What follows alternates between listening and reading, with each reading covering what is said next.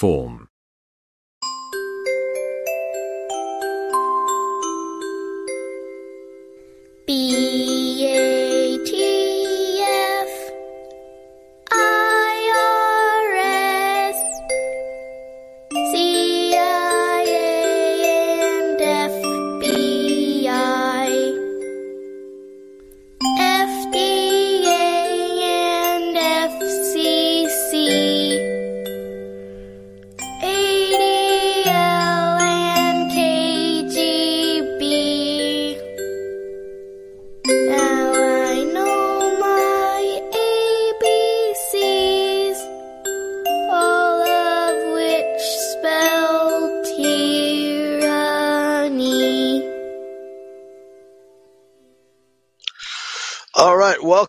Ladies and gentlemen. Pastor Eli James here, along with Michael Swede.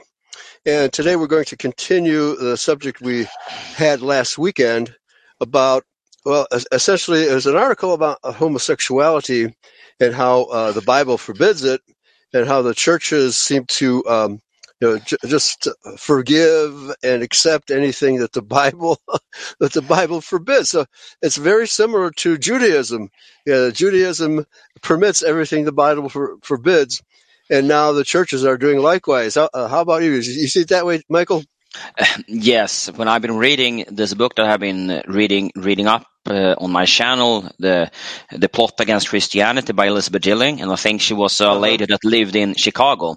Uh, then, Right. when you when you see the excerpt that she pick, picks out out of the Talmud, everything is opposite to the Bible. Everything is twisting. Mhm. Everything is finding a loophole. They they're working to finding loopholes in the Bible and trying to watering it down. So yeah, that is what the Talmud is. It's a, it's a basically a reversal of all the biblical law. And then I- believe that the Jews also use um, the what do you say the Torah as they but our books and trying to white make them a white sepulchre around it so it looks good on the outside. Look here, here's the the show. Yeah. We are reading out of the scrolls of the of the Torah, but this is just um, this is just for for show. Yeah, it's like a, a bunch of rabbis marching down the street with a Torah scroll from one side of the street to the other as they're marching along. It's nothing but show, right? It's absolutely nothing but show. The, their true beliefs are the exact opposite of what the Torah says. Okay, it's amazing that they, they've been getting away with this for two thousand years. Uh, the churches have been getting away with it now for about hundred years, ever since the Scofield Reference Bible. You know, uh, basically, how should I put this? Talmudized the Bible, Talmudized uh, Christianity. That's what has happened. And uh, well, we had a meeting yesterday in Harrison, and just about everybody agrees that uh, the modern Christianity is uh, basically done for because they don't. They have their own, how do you say, um, ver- versions of, of teaching. Like the law has been done away with, you know, which it ha- hasn't. There's uh, all kinds of false beliefs in Judeo Christianity, which are just as bad as the Talmud. At least uh, the uh, the Talmud has is full of hatred toward non non Jews. Okay, uh, Judeo Christianity isn't that bad, but it's still uh, what's the word? Uh, pathetic. it's pathetic, right? Yeah, because it just accepts. They're d- delusional, pathetic and delusional. I would say it is. Yeah. Over to you, Michael. Yeah, that's what I was thinking about because now they're doing exactly as the Talmud, maybe light version. Right. They are permitting homosexuality, Yeah, a- and soon in the Catholic Church they have a lot of pedophilia in the Catholic Church and all the other churches as well. That is also they're trying to watering it down. They want to push the borders always, always. So you, so this is basically yeah, that's the word Judeo Christianity is very apropos in this regard because it is like light version of of Judaism, I would say. Yeah. turning out that way. Yeah, yeah.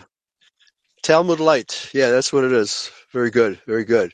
Okay, so this is uh, the well. I mean, uh, uh, Paul prophesied that in these end times, uh, in Second Thessalonians chapter two, that the Christian world would become very deluded. Okay, and uh, and uh, falling away, the great apostasy, and we're seeing that come to come to be. So. The question is, how many true Christians are there who actually believe the Bible and uh, you know, act accordingly? and uh, I'm sure there's a lot of good people, you know, white Christians who are behaving uh, appropriately, but the onslaught of propaganda is such that you really have to go against the grain of uh, education, church, you know, the uh, the propaganda of mass media, because everything from those uh, sources is perverted. It's all perverted, and uh, it's straining the ability of the average person, the average Christian, to maintain a moral footing in this world. It's really that bad. It really is that bad. Yeah. Okay. Yeah, in All a right. way, and that's their that is their what I say? That's what their their goal is because the the Talmud and the Jews want to eradicate all belief system. They want to make everybody atheistic, or uh, that will make them uh, Satanists because they doesn't worship. They're not on Yeah. on Yahweh's side. I would say.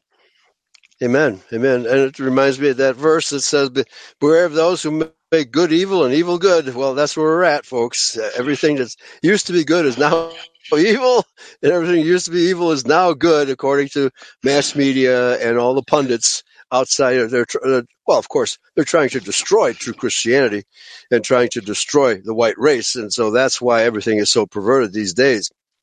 But here, let's uh, let me- get back to the article, and this Um, is uh, yeah. Eli? Go ahead. A, lit- a Yeah. little request. Uh, before we get started, can I make some um, for a book that I found out that is a very interesting book? Can I make a little, uh, what I say, PR Sure. for it? I will. I will read the excerpt what, what the book is about, and I also put the link in the chat room about this book. And Oh, you can you can listen to it also uh, by a AI voice that will read a book, so you can able to read it. But this book's name on this book is "The New Totalitarians," and I can read here a short uh, what the book is about. The New okay. Totalitarian is a 1971 book by British author Roland Huntford. Huntford analyzes the political and social climate of early 1970s Sweden and argues that it resembles a benevolent totalitarian state in the mold of Aldous Huxley's Brave New World. The main thesis was that the Sweden, Swedish government um, relied less upon the violence and intimidation of the old totalitarians than upon sly persuasions and soft manipulations Right. in order to achieve Right. its goals. The influence of the state and official ideology were most visible in the most private of matters, where little or no consciously political control had stretched before. At the time, Sweden was a nation controlled by, by the Social Democratic Party of Sweden, which had ruled the country's government for o- over, Mhm. listen, 40 years. Huntford argues that this has led to the complete dominance of socialist thought at all levels of the government, including the bureaucracy and judici- judi- judiciary, which were all controlled by the powerful interconnecting network of social democratic labor unions, lobby groups, and partisans organizations. He also points out uh, to the fact that these networks made it very difficult for non-socialists to achieve any position of real power in Sweden, but noted that few Swedes seem to view this massive uh, politicization of their st- state with any concern. The new totalitarians also analyzes Swedish society in a broader historical context, arguing that since the country bypassed the f- uh, feudal system and has made always been a very centralized state, Sweden never really developed a civic culture that champagnes individualism like other countries of Western Europe. He thus argues that the country's political culture and institutes are very much the product of a unique so- socio-political context and thus not applicable to otherwise comparable Western nations. So, in other words, Sweden was uh, so drastically socialized in the, in a negative sense that uh, uh, they gave up any and all other possible possible theologies or philosophies. Yeah, that's that's a good way to describe it, and also tells if you look, um, the uh, the believers in Sweden never they ne- ne- they were that would only the churches in Sweden has always only been a have been a more a political for political Okay. reasons to have people uh, to have them under their control and the churches before time were used to propagizing the people. Now it's the media but before it was the churches used for. So that was why uh, the king Gustav Vasa kicked out the Catholic Church because he saw the uh, the what do you say Mhm. his to have a centralized power he wanted centralizing the power Right. so Right. uh, very early on, has Sweden been very uh, collectivized. So it's very, so it's Yeah. very, it's a very good book to listen to. It's not so long, so I can recommend it because it tells about. you don't want to be in that society. I can tell you, it's uh, it's it's horrible. Right. it's really horrible. Yeah. Well, the world is all progressing in that direction, right? So, uh, yeah, we we need to read the horror stories. uh, yeah, this is this, and this was from the seventies, and this has developed, Right. of course. So it's Mhm. um, so I just want to make some PR for that book, and I hope you can find that book interesting, also the listeners, um, because it's it's also it's a, it's a practice of the example of accept as uh, uh, of the new brave new world, uh, his book, but here come to fruition. Yes. Okay, I'm going to try to post this article we're going to be reading from in the chat room. Not sure if that's if it's going to work. Oh, hold on. Let me try this again.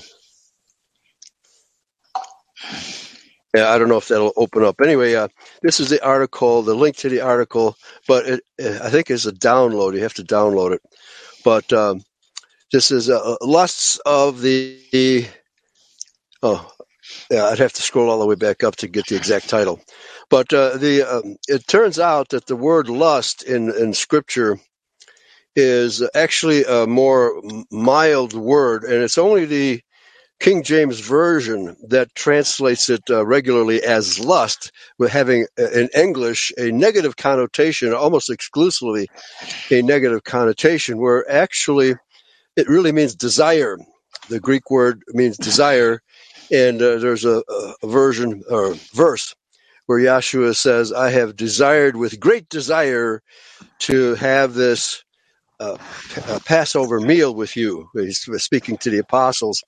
So, if it was translated uh, the way it usually is translated in the KJV, I have lusted with a great lust to be with you. So, uh, the here's just another example of the King James version uh, sticking with a particular interpretation and uh, missing a lot of the nuances that the Greek and Hebrew actually have. So, uh, it's a it's a really I, I, because we've done all these uh, shows recently about the uh, Masoretic text and how awful the King James is because it relies on the Masoretic text, and uh, it's a. But the same thing is true now with the New Testament, Greek New Testament. The King James version doesn't do very w- well with those words either. So I guess it reflects the sign, the times of King James, and certainly his opinion of the scriptures and uh, giving the editorial directions to the King James Translation Committee. Like, for example, not using the word congregation. Instead, he told them to use the word church, obviously meaning the organized church of the of the Church of England and possibly even the Catholic Church. But he wanted to, to convey a, an overarching system of priesthood and bureaucrats and uh, that sort of thing. That kind of church is what King James wanted to purvey, not this simple word congregation, which means something completely different, right? It means Israelites congregating together. That's all it means, right? So this is, uh, yeah, and so uh, the more we d- dive into the King James version, the more we find fault with it. Even though it's the number one uh, version, there's um, you, you have to, as we've said many times, you have to have a concordance in one hand and a Bible in the other to really you know, m- make sense out of it. That's what you really have to do. Yeah. So I'm going to uh, just And, uh, to quote Romans. Yeah, go ahead. kind of a comment also on what I said is with King James. It sounds like King James also used wanted to use the would say the churches and the and the Christianity for a way to power to get, further his power by remain but don't have a congregation having church so he can centralize the power as well then see all but he so King James I guess was was a horrible he was a horrible monarch he Oh, was yeah. ho- homosexual and all this so he's Right. Horrible. Yeah, he's a tyrant. He was a tyrant. Tyrant. Uh, people hated, they hated his guts, and uh, that's why a lot of good Christians fled from England uh, first to Holland and then to Switzerland. You know, and uh, they because, uh, in other words, you, you had to uh, you had to do religion his way, otherwise you'd be thrown in prison or even killed. Okay, so that's the reality of King James. He was not a, not a nice guy. All right. So, okay, so let's get to it here.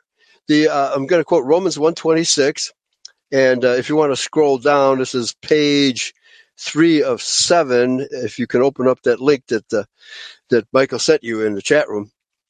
Romans 126. For this cause God gave them up to, unto vile affections.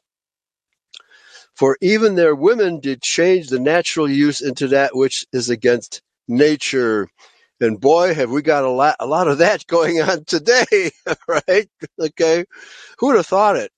You know, like a hundred years ago, who would have thought that homosexuality would become so brazen and open? Right. And, uh, somewhat popular, but it's, I think the mass media and, uh, you know, commentators make it out to be bigger than it actually is. Okay. Because it's the power of media that uh, is uh, driving and the power of big government that is driving this homosexual movement and transgenderism and all that kind of stuff. It's it's big business now, okay? Because uh, a lot of Jewish surgeons make money uh, transitioning uh, male to female and female to male.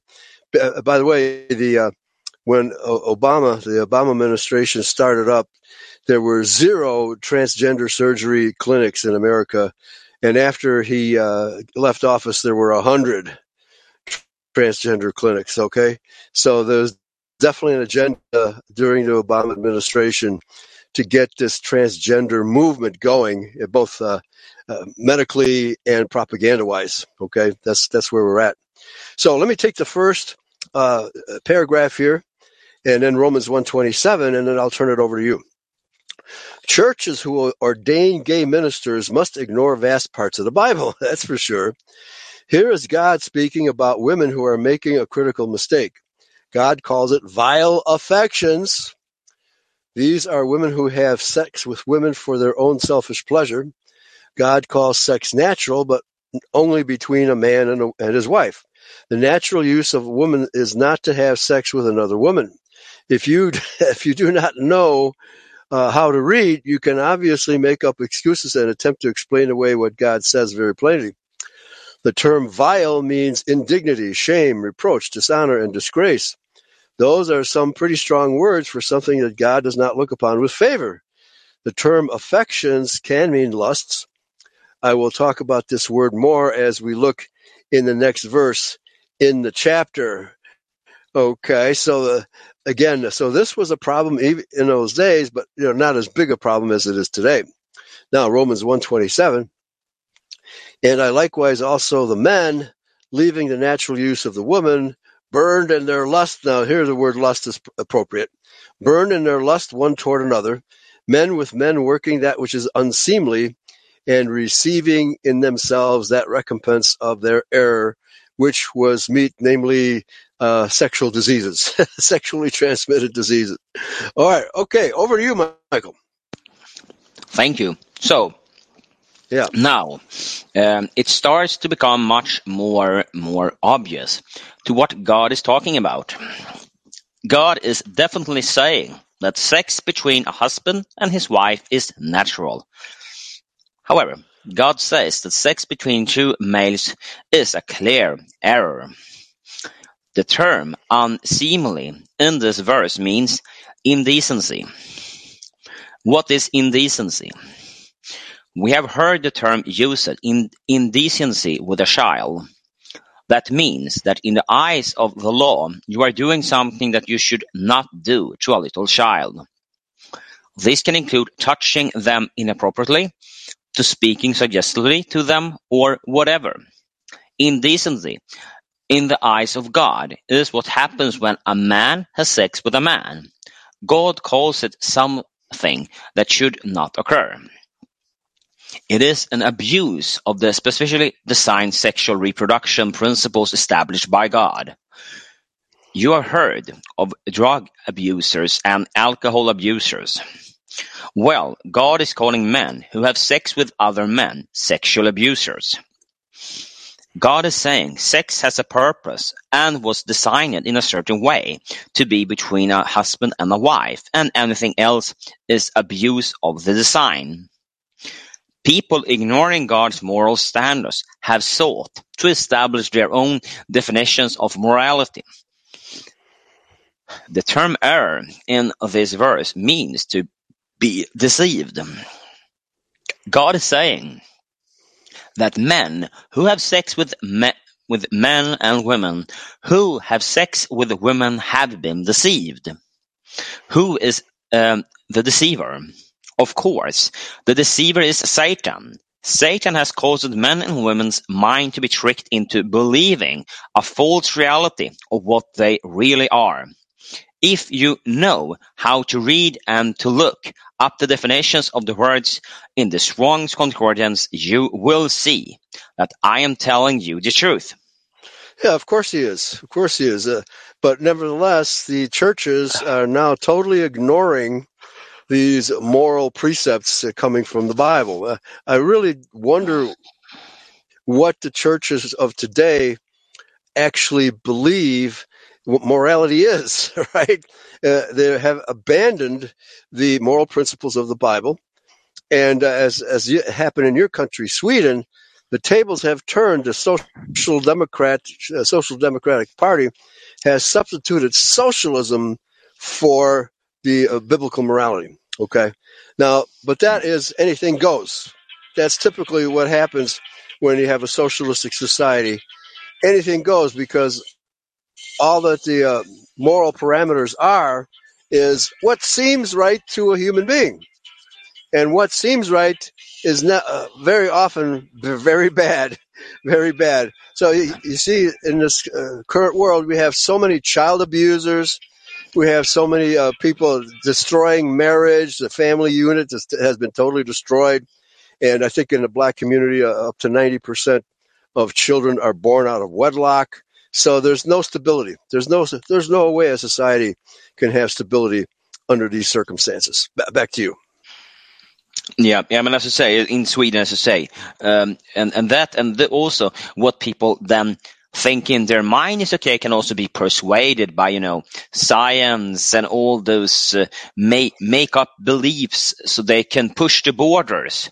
And that is what is um, done. Then i can be a bit that sweden has not permitted uh, the use of marijuana. So and uh, and those kind of drugs. So compared to big part of the world has done. So okay they are a bit conservative on some parts. But technology they are apparently we worship that's the god of the swedes the new technology i mean that's yeah. why oh, yeah. sweden is basically cashless because you like the new stuff to have your your visa card or mastercard on your phone put it on your on your paying yeah. paying uh, i mean yeah, yeah. sweet, uh, and that's I believe is a substitute. That is something also that the powers to be, the Jews, does put new technology in front of people, and then they also drift longer and longer and longer away from Yahweh. It's a candy store for adults. that's what it is. Okay, but now I remember Ted Kaczynski. I don't know if you heard of Ted Kaczynski in Sweden, but he was the one. He was the Unabomber. You probably heard of the Unabomber, and he was. Uh, sending bombs to people he didn't like. But the the, the tip the uh, basis of his demonstrations, the so-called, uh, was to uh, try to expose the fact that technology is taking over our lives. And but who then who controls technology, right? And so people don't, you know, social democrats and and um, utopians never consider. Well, is it possible that your your utopian leadership is totally evil and was, is not does not have your best interests at heart, but they always claim to have their best interests at heart. And uh, we see every country that has adopted socialism is going trending in that awful direction of dystopian society. It's no longer utopian. It's it's clearly dystopian. All right. Back Oh, you. I, I agree with you very full-heartedly Uh, yeah. about that. hmm Okay. Okay, so let's continue. So now let's discuss what God says is the reason for this deception and how it works. The Bible says that these men burned in their lust, one toward another. What does that mean? What does it mean to burn? What is lust? If you look up the word translated as lust in Strong's, it is very interesting. Lust means excitement of the mind. I have oftentimes heard it said that the mind is the devil's playground. That, that's a great expression. Yeah. Uh, oh well, there, we have a corollary to that. Uh, idleness is the beginning of all vice, and we have too many idle people who, you know, the, when uh, the pioneers were streaming across from the east coast to the west coast, they didn't have an idle minute to to dream up sin, right? To dream up uh, controversy. They were just trying to survive. So once you get once society gets comfortable and one utopian starts scheming against the people or even against another utopian, then uh, we have all of these, you know, and somebody has to pay for it. And usually they figure out a way to get the government to pay for it. Okay. So again, it doesn't speak well for the government and doesn't speak well for the churches who, as a, as small, uh, as a swamp fox says, "Hey, love the sinner, hate the sin. The Bible says no such thing. These are the kind of slogans that the churches have adopted, which are totally contrary to Yahweh's laws. Uh, Totally contrary, and they still call themselves Christians. Back to you. Thank you. So, Yeah. this is how he is allowed to work to deceive people. Do you know Mhm. that it is illegal for the devil to appear to you and try to trick you naturally? I guess I won't go there today, but Satan uses people's thoughts to entice them into doing things that they should never do. You know that men who have molested children or just have sex with other men do not start out that way. They have done it hundreds of times in their minds before they ever act it out in the natural. Doing wrong things outwardly are all just manifestations of inward fantasies, projections, and thoughts. Okay, there's another aspect to this that uh, is really possibly even more uh, effective, let's say, and that is if uh, a young boy is molested by uh, like his father or an uncle or something like that. And once that happens, the, the boy's self image plummets. Okay. And then, especially if it happens frequently and he doesn't dare tell anybody because he's being threatened, et cetera, et cetera. So once the homosexual parade starts, you know, with this kind of, uh, you know, offbeat, for lack of a better expression, offbeat sexuality between an older man and a, a young boy, then, uh, and this is what they, they do. The, the adult homosexuals always target younger people and it's getting younger and younger and younger. Okay. All right. Yeah, it's um, as we said before many times. This is Trojan horse for pedophilia. Yeah, that's right. That's what it turns out to be. Mm-hmm. The reality of acting out um, lust is always the result of a previous repeated fantasy of someone's imagination. What can continuously think about is what you will eventually do. Think wrong things, you will eventually do wrong things. This is how God designed the human mind to work.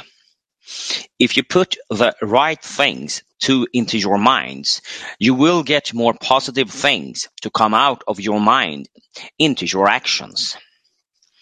But Garbage in, you- garbage out. yeah, but if you put garbage into your mind, you will always get garbage out of it in what Uh, you do. right. Yeah, exactly, and that's Yeah. what we say also in in Yeah. in, in the work field I do. Uh, yeah, shit in, shit out. right? So it's uh, modelings. Um, why do you think the Bible says for us to put forth an eff- eff- effort to renew our minds? Romans 12 verses 2. The renew- renewal process of the mind means um, renovation or the replacement of the old previous thoughts in your mind to think new and improved ones from God's words. You could call it a mind thought upgrade to think higher spiritual thoughts. By replacing the old carnal thoughts with new spiritual thoughts, we can eventually change what we do. People wonder why we have such problems in our schools and never pl- place the blame on the fact that we have taken God and the Out of the Bible schools. out of the schools mm-hmm. and are now are reap- reaping the results of pr- producing spiritually ignorant children without morals and standards. Yeah, Yeah, and that's and- very and- true. and and scientifically ignorant children too, because the grades. The, it doesn't really matter what uh, subject you talk about. The grades of the American children ever since I think it was 1971, when um, President uh, Carter accepted a bribe from the Jews to create the National Education Society. Uh, that ha- that has uh, uh, precipitated this drastic fall in educational levels. Okay, again, everything that Jews do to our, our society impinges us horribly, and uh, but people, because it's a gradual change, most people don't recognize the evil that it is. Okay, Yeah, that is uh, pushing the borders every time. You just close to the border, Mhm. a bit inside of the border, and always push, push, push. And and I don't Yeah. know why people don't have the force to say stop instead of oh, okay, and then you let it be. You you the, the- you let them stand at the border. You have to because sometimes we'll end up Yeah. in the corner. Well, if the churches don't say stop, who will? right? Uh, we Uh, have to. Only but- the, only the righteous. Yeah, only the righteous will say stop. Enough of this. All right. yeah, yeah, I mean exactly. Yeah. Okay, let's continue. All right. Uh, Oak. Uh-huh. Uh, I, I got off the subject. I was talking about homosexuality and how people become homosexuals and told you about your mind being the cause of and then went into schools. Sorry about that. I started this paragraph speaking about lust and I need to get back on track. Lust is a long, longing for something that is highly desired to someone. Did you know if you do everything that your flesh long for, you'd be in really bad shape. Lust is something that is a normal human emotional state. But what you lust after is always the root cause of every problem. The verse in Romans was talking about the unnatural sex between people of the same sex as being a result of unnatural thoughts that were acted out. So why do some men lust for men and others do not? Why do some men lust after alcohol and some do not? The Bible says we are all carried away with different things. There are many different temptations in the world. James 1 verses 14. For the most part, it came about from something that happened in their childhood. Their parents could have been alcoholists and it was passed down. This is a factor that you should recognize. The sins of the parents are oftentimes passed to the children. Let's change the focus and go back and see if Jesus ever said anything about homosexuality. And then we have Matthew 19 verses 4. And he answered and said unto them, Have ye not read that he which made them at the beginning made them male and female? Jesus asked very basic questions about creation, and I wonder why gay people do not see that he is talking to them. While some people say that Jesus never talked about homosexuality, I'm about to prove them wrong. Jesus is Jesus in effect is saying, Are you stupid? Can't you read? In the beginning did God create them male and male, or female and female. No, it never said that. or did God create them male and female? Uh, somehow, God must have changed his mind somewhere in the course of human history. I can only guess that this is the, that these homosexual proponents must think today. They obviously declare that God created me this way. I am gay Yeah, and because I, Yeah, that's Uh, a yeah. typical argument. I was born that way and I can't change. But Mm. it's uh, it's proven that that uh, some homosexuals uh, can uh, let go of it and become normal again. All right, yeah, uh, that's I also hear that argument. and those that, people are, are, are yeah. They're uh, the uh, ex ex uh, homosexuals are going public uh, more and more. It's uh, it's refreshing to see, Uh, even in churches. Isn't it crazy that an ex homosexual has to get up before a church and explain to them what's wrong with homosexuality, right? And not and not their pastor doing it. Okay, back to you. because the pastor would lose his work, so he's afraid. That's why he won't do Yeah, it. right. Let her let her take the fall, or let him take the fall. Right. Yeah. Okay. Um, yeah, so this, as I'm gay because I was born gay. The lies and the deception from Satan are very deep when it comes to this issue. People seem to think that God has changed somewhere during the last 6,000 years, and the Bible clearly says that God never changes. Malachi 3 verses 6. So, what do we do with uh, Bible stories like the destruction of Sodom and Gomorrah? Genesis 19. In this story, two men show up at Lot's house, and the house is surrounded by the men of the city. These men demand for Lot to send the men out so that they can have sex with them.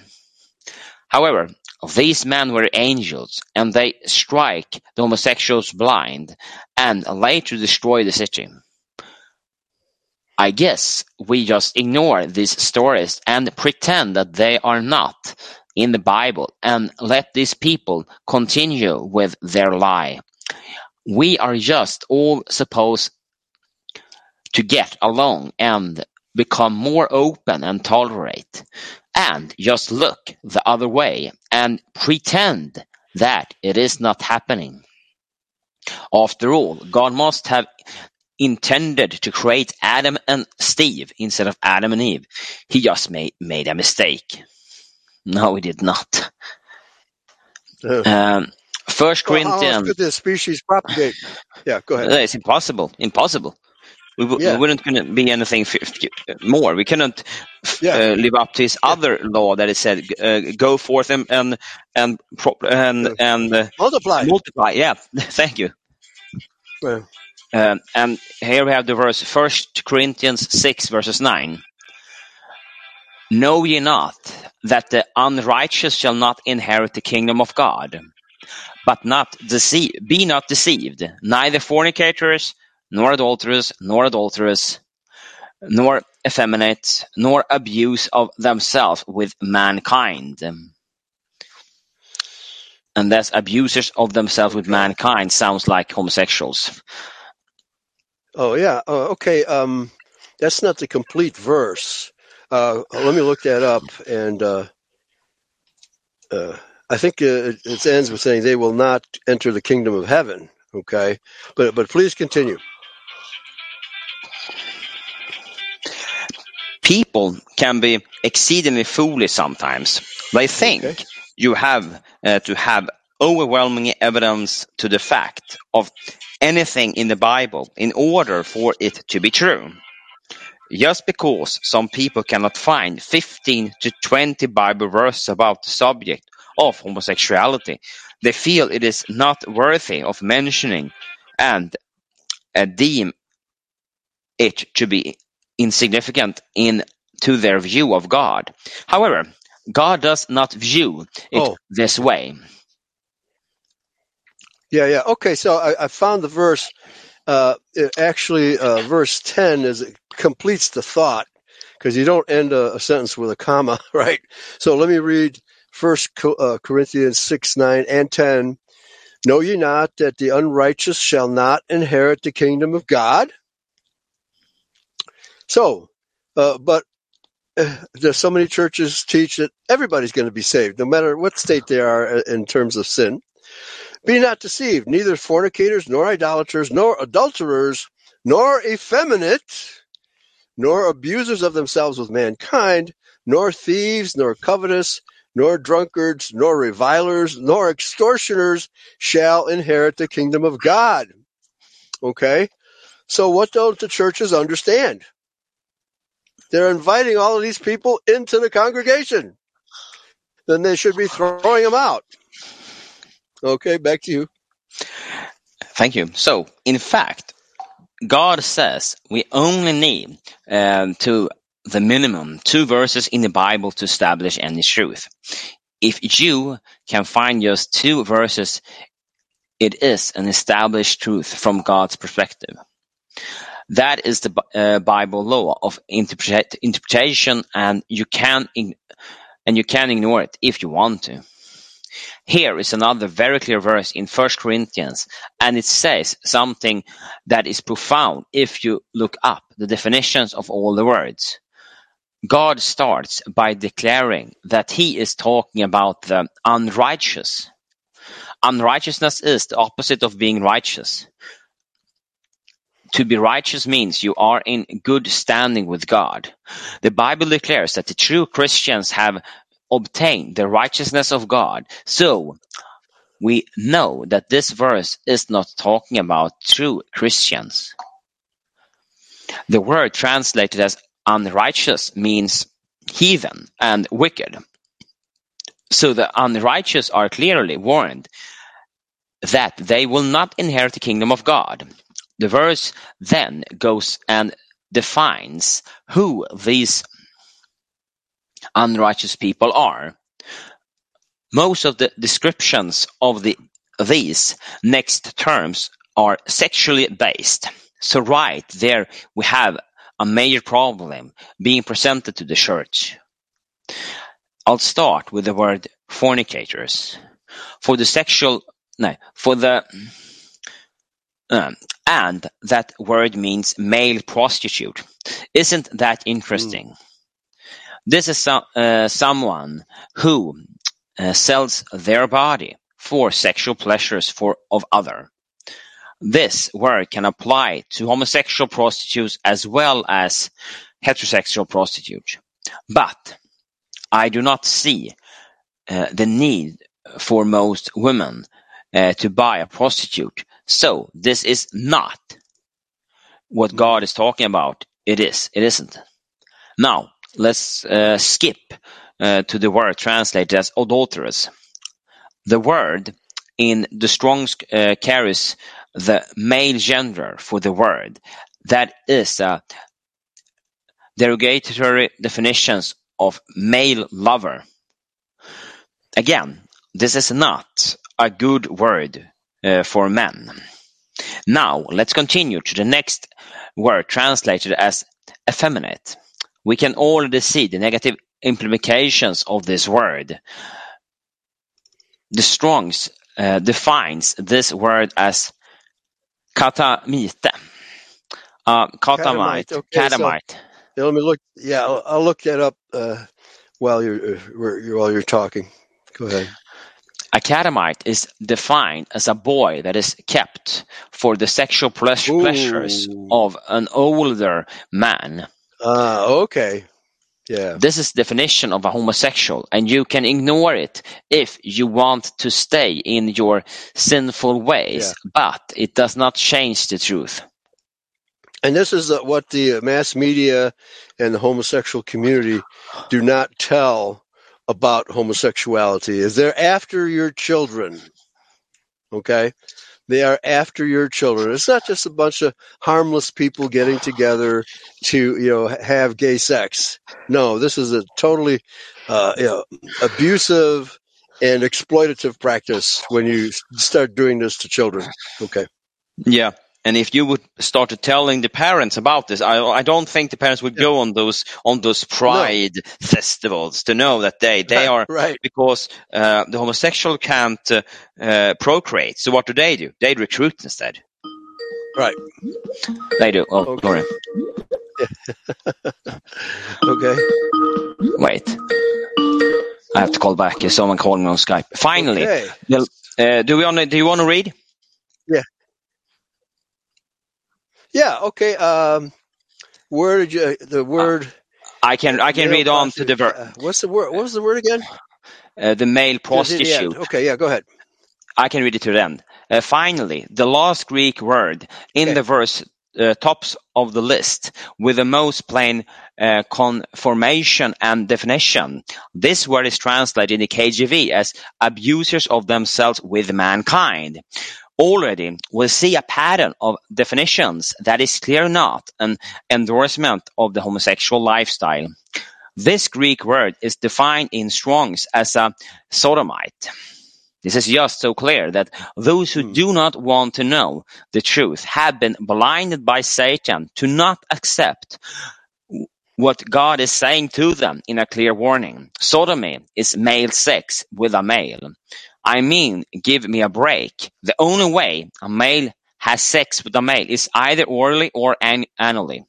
Males are not designed this way, and God tells you very clearly that it is an abuse of the real sexual designs of humanity.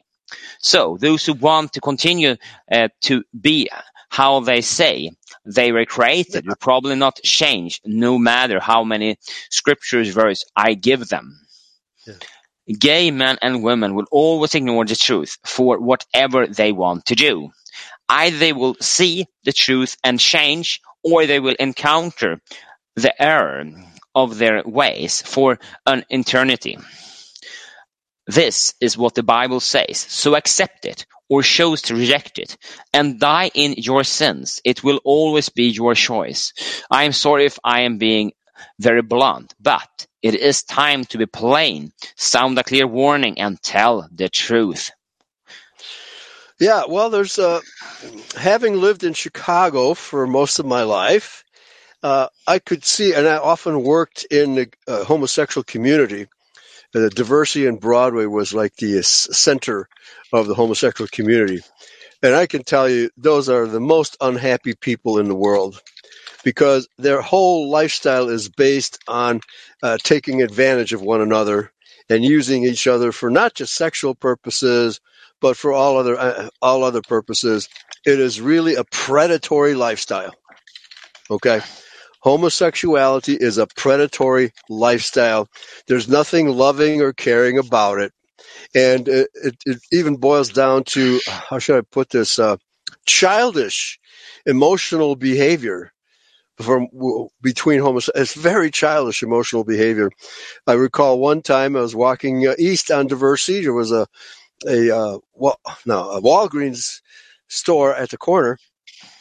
And behind me, I heard uh, I heard two voices uh, bickering, arguing with one another. Oh, you cheated on me, and blah blah blah, and, and it was really painful to listen to. And so I, I turned around, looked back, and it was two men having a lover's spat. Right? I mean, and even uh, among um, lesbians, the average uh, year number of years they spend together is about two years.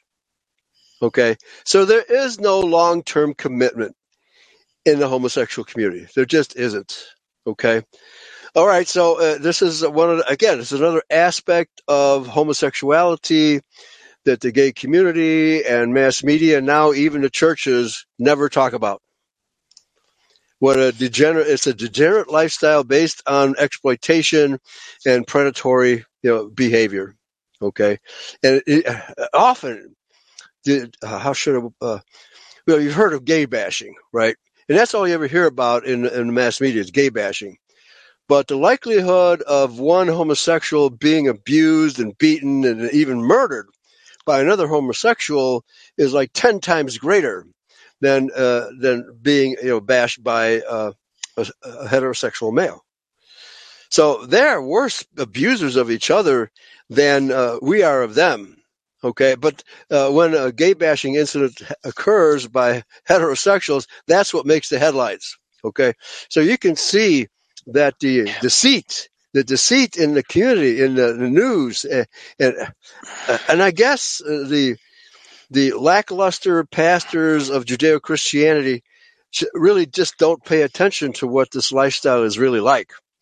Okay, because every time they, they put on a, a, a smiley face when, when they go to church, and too many of these churches accept homosexuals, and it, it's going to affect the entire congregation with uh, you know disease and misbehavior and uh, jealousy, right?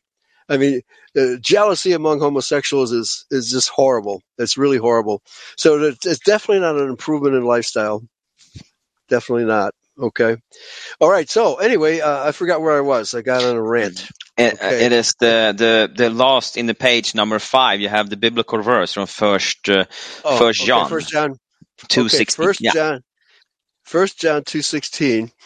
For all that is in the world, the lust of the flesh and the lust of the eyes and the pride of life is not of the Father, but is of the world. Now, okay, this prop is more properly translated the desire of the flesh and the desire of the eyes and pride of life is not of the Father. So the, it's not always sexual lust because the desire of the eyes could be coveting somebody else's property. Okay. And it could be uh, uh, desiring another person's wife. Okay. So this is, um, uh, lust is not, uh, it shouldn't always be translated as lust because even simple desires can go too far. Non-sexual desires can go too far. Okay. So the King James version, this and English is the only language in which the word lust is always a negative term. Okay. Uh, and I think we talked about it last time uh, in Swedish, uh, like in German, lustig means to have a good time. Okay and people get getting having a good time. It has nothing. It has no sexual connotation whatsoever.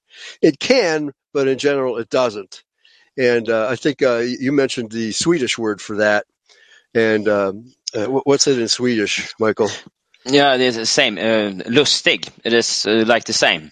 Neurolustig. Now, now it's funny. Yeah. yeah. it's something. It's uh, more funny or more. It's like the same. You have a, yeah. have a good time. Uh, yeah, having a good time, joking around, that sort of thing.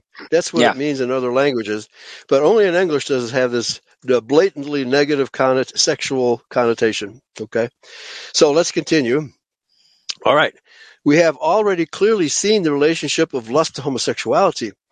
If you do not understand the relationship of the two, then you do not want to know the truth.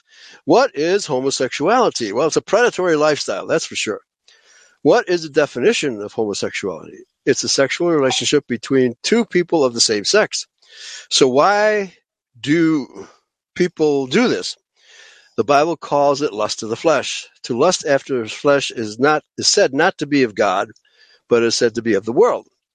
God is giving you some very clear information about homosexuality in a non-direct way. If you think that you can lust after a man, if you're a man, of course, and be a Christian man at the same time, God says, This is not of me. All right. So evil has taken over good in these last days, no doubt about it. Second Timothy 4 3 For the time will come when they will not endure sound doctrine. He's talking about Israelites. But after their own lusts and or desires, shall they heap to themselves teachers having itching ears. Now, uh, okay, so we're going to have to take a break. So, um, folks, I got somebody knocking on the door here. So, uh, uh, hold on. Okay, so I'm going to play a song here, folks, and uh, have to scroll down to find a, a, a piece here. These ta- tears were made for burning. Okay. All right, folks, we- we'll have to take a break. Okay. Let's wait till the uh, music starts. There we go. Hey, we'll be back. You keep saying you're God's chosen people. Someone's coming to put you in your place. Been messing with the people's money, yeah. You rob us with a smile on your face. These lips are made for talking, and that's just what they'll do. One of these days the Lord is gonna walk all over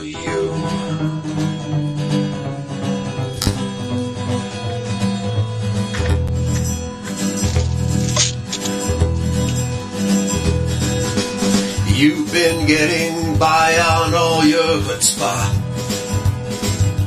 Assassinations, bribes, wars, and more. The Goy are busy waking from their slumber, yeah. Babylon will surely be no more. That's nice. These lips are made for shouting, and that's just what they'll do.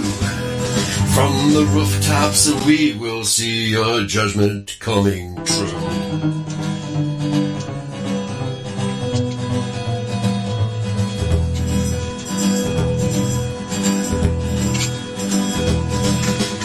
You keep playing where you shouldn't be playing.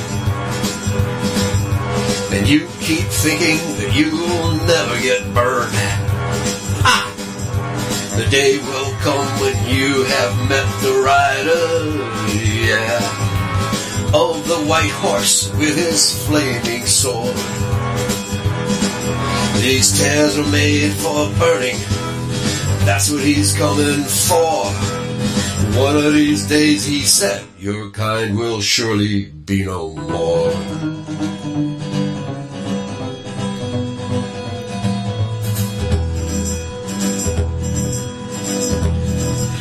Ready, Taz?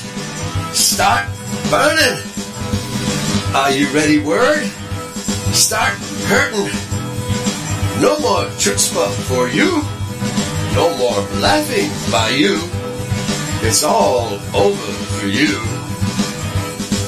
It's all over for. You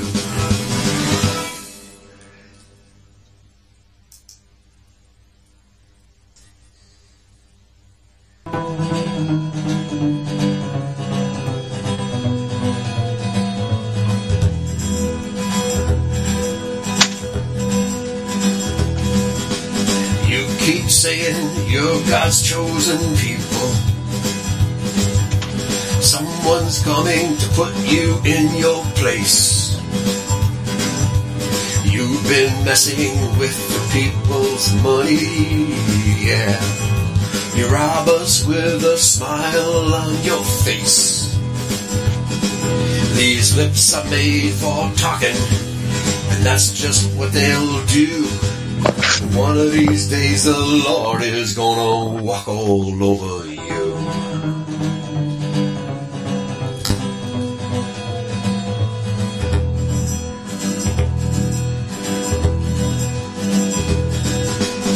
You've been getting by on all your chutzpah. All right, folks, we're back and uh, had somebody knock on the door, so it's perfect timing for a break. So oh, let's, let's get back to this. Oh, actually, first, let me uh, talk about Money Tree Publishing and the books available there. Uh, Europa, The Last Battle, uh, but it's actually uh, worldwide. The last battle between the Jews and the white race. That's what we're uh, all about here, explaining that's what's going on. It's amazing to me how so, how so few white people understand that this is a racial war. Henry Ford and the International Jew, the war against whites, is that by Arthur Kemp. Jews are the problem. Okay. of course, the great impersonation, how the Antichrist has deceived the whole world, exposing the lies of history. Man, nothing but lies. The secret Masonic victory over society, New World Order, communism by the back door. Uh, very good titles here. Some of these are books, some of these are audios, and even videos. Exploding the Middle East myths. Man, is that that's that's unf- uh, unfurling as we speak. The Jews have just overstepped their bounds in exterminating the Palestinians in the current era, and the world is turning against them. It's totally turning against them. It's the six million factor fiction. Okay, so these are the titles available at Money Tree Publishing, and so please avail yourself of uh, this great, uh, uh, great library. Okay, all right, folks. So let's get back to our show, and let's see where did we leave off? Okay, yeah, sound doctrine.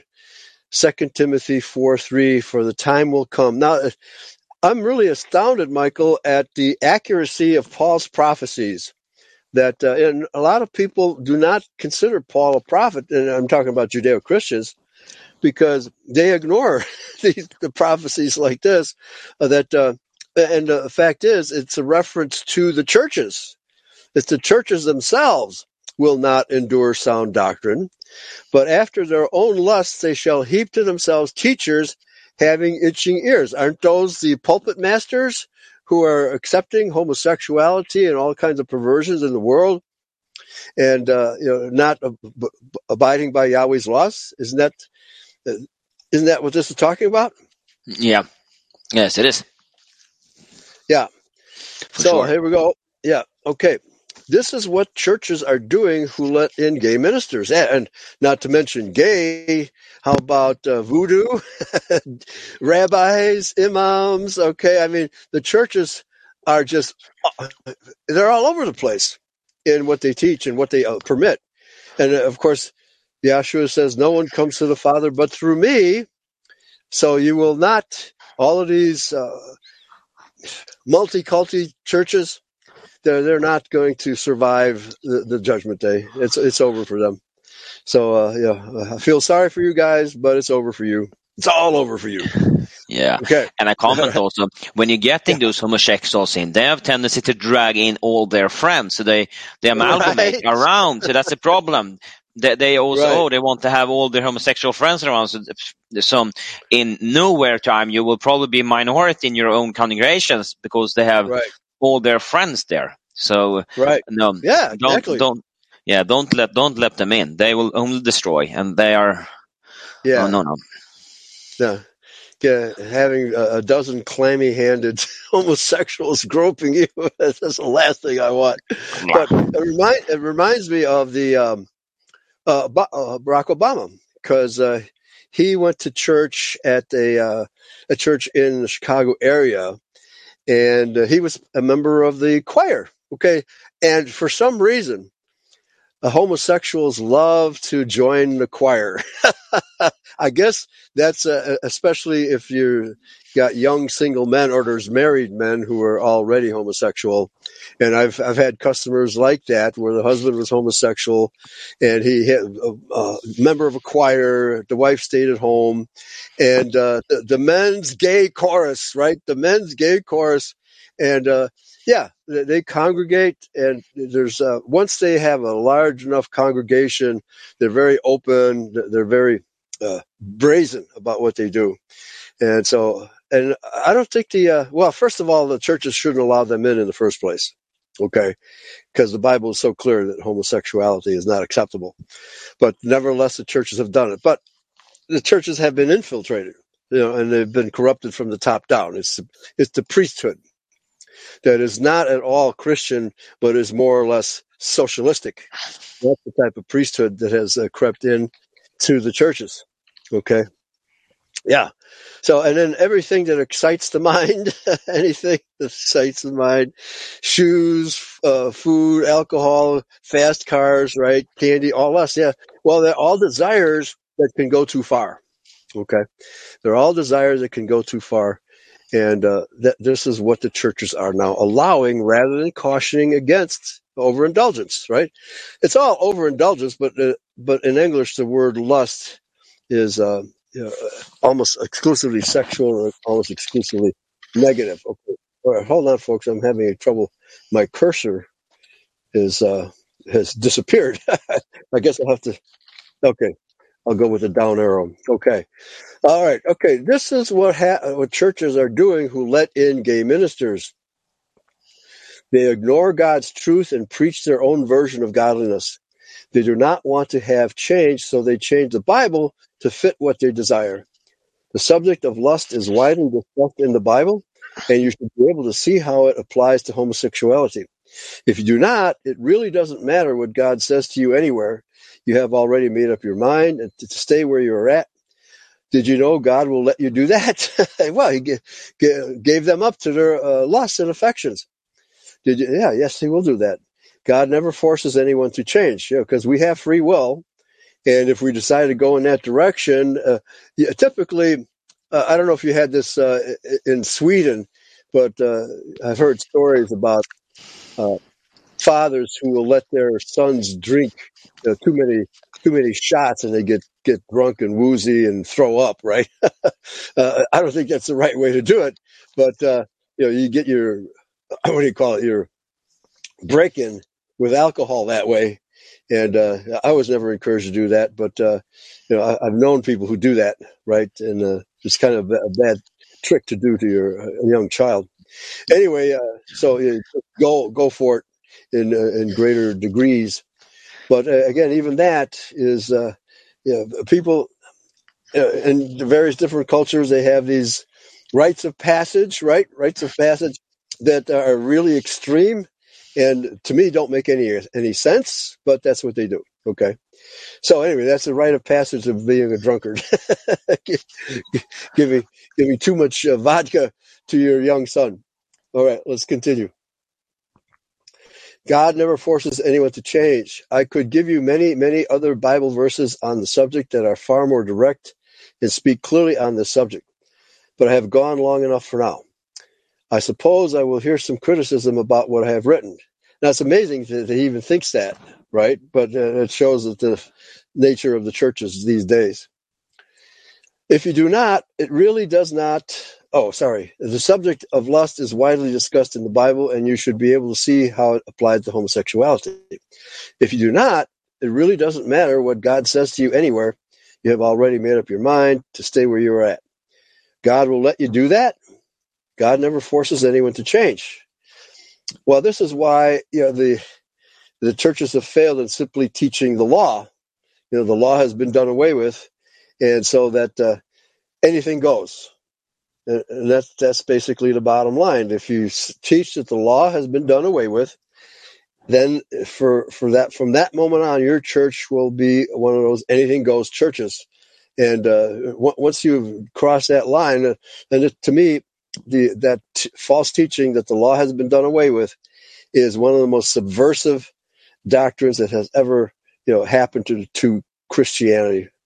Total subversion, and uh, you know, but uh, it's uh, it's something that people do when uh, there's no discipline and somebody says, "Yeah, go ahead, do that. You know, go ahead, have a drink before going on the air, right?" and uh, messing up your life. That's no big deal.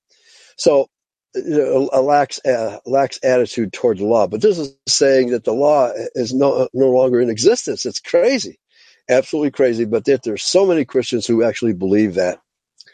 Okay, let's continue. These people have gathered together teachers who justify what they want to hear and have chosen to ignore the truth. Do not be deceived with them. If you're going to a church that promotes sin as something good, you're going to the wrong church. Now, I have to say here, though, and it probably doesn't apply to Sweden, Michael, but the churches really are collapsing here in America. Uh, they're losing membership. Uh, they're they're losing influence. And the only churches that are still surviving are the mega churches who have lots of money and uh, probably get Jewish money to survive. But uh, Christianity has gone so far away from its roots that people are just choosing not to attend anymore. Okay. I'm not sure what happens to all these people. Uh, Some of them they probably turn into agnostics or atheists, but others uh, do independent research and, uh, you know, like, like you and I uh, have uh, found the the true path of Christianity is outside the churches, right? Yes, and in Sweden, I, in my my perspective, the churches have already collapsed because it's I mean, Sweden is the most atheistic country in the world, and with with, with oh, uh, really? with the retrospect of of the socialistic, the Swedish Socialistic Party have been here in 40 years.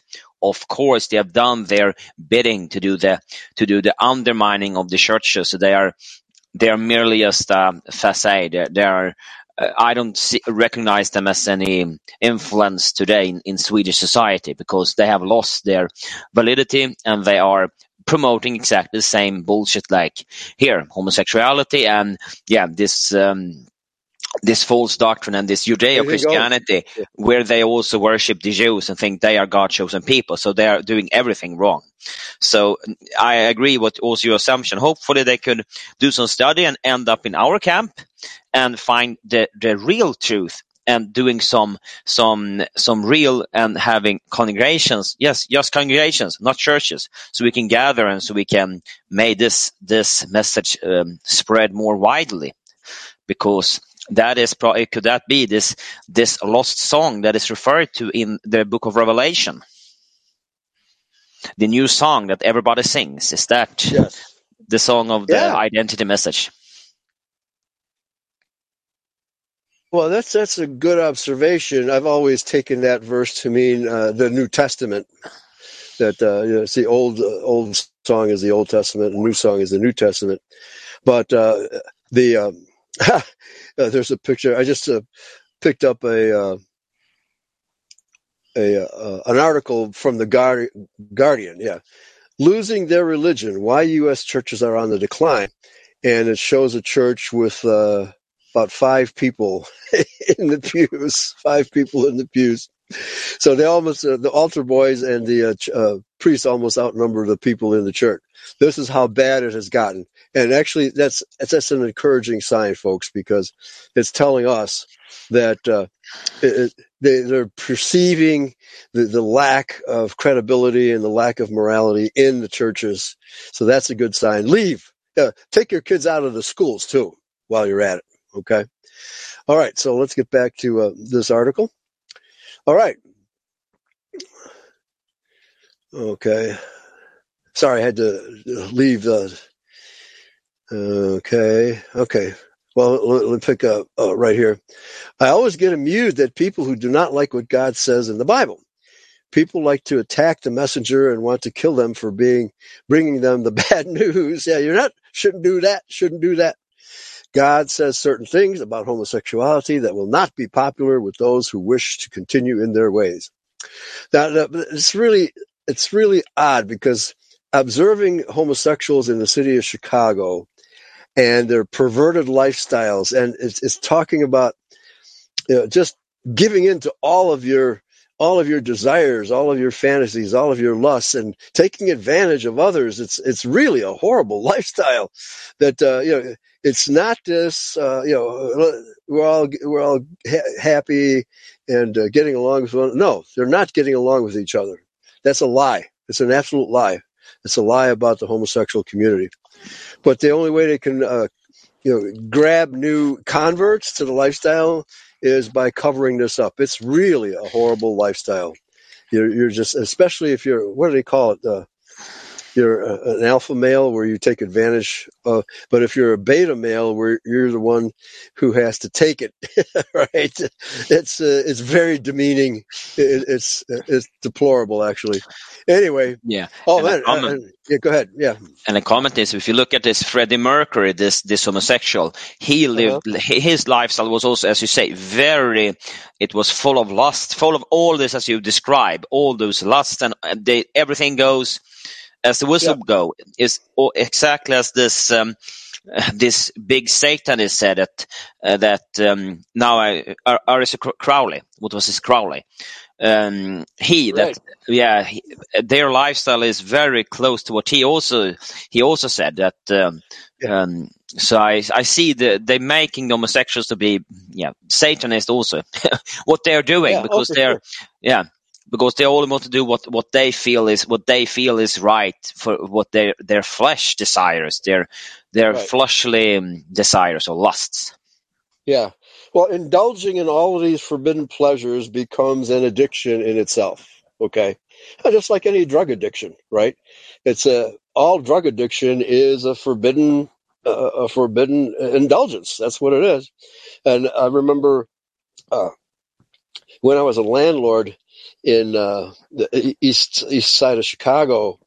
Uh, I had uh, four four apartments above me. I lived on the first floor, and uh, I had a a black nurse who uh, rented the second floor rear apartment, and uh, his bedroom was just above our bedroom. And all of a sudden, one night, I I heard there's a there's a, a ruckus up above. Uh, People obviously throwing each other around, et cetera, et cetera. Uh, you know, landing on the floor, bang, bang, bang. And so I, I went up there, and because I have a key, because the landlord is supposed to have a key, I unlocked the door and peeked inside, and my tenant, who was a black male homosexual nurse, had brought in a male, a black male prostitute, and the, the black male prostitute had smashed a whiskey bottle and was getting ready to carve up the back of my of my tenant. And I said, "Oh boy, I'm calling the police right now." Okay, and uh, so the cops came, and we we were only a block away from the from the precinct station, right? So they came right away. Within five minutes, they were there, and that uh, and that black male homosexual prostitute was arrested promptly. But he was getting ready to carve up his back with broken glass. Okay, that's what they do. Ooh. Yeah. Okay. That's what they do to each other. Yeah. All right. And uh, just the, like, another comment I want to make that you mentioned Barack Obama, that he has sometimes said, missaid, I don't know if you hear that one. He had a speech, I think, to your army where he made, he said, what did he Uh-huh. say? Say something like this Michael and me. Uh, sorry? Michael and me? then he's that, uh, not Michelle, Michael and me. So he, he like, right. his, Right. Yeah. uh, so yeah. I- Slip, slip of the tongue. I slipped with his tongue that his uh, has no wife was not. He was um, he was an, an gay. They were both. It was a man with a dress. Michelle. Right. right. Yeah. Yeah. Yeah. Now, being in Chicago, the, there wasn't that.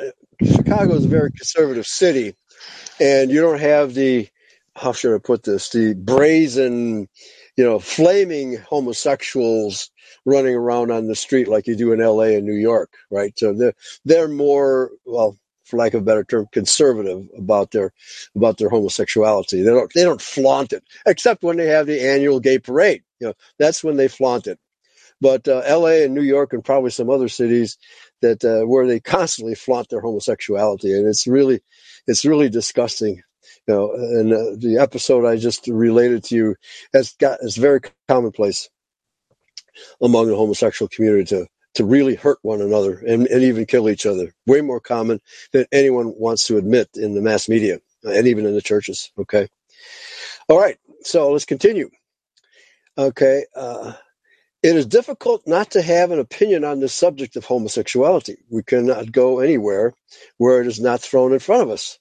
If you have been on vacation to any of the popular destinations in our country, you have been confronted with homosexuality on every street corner.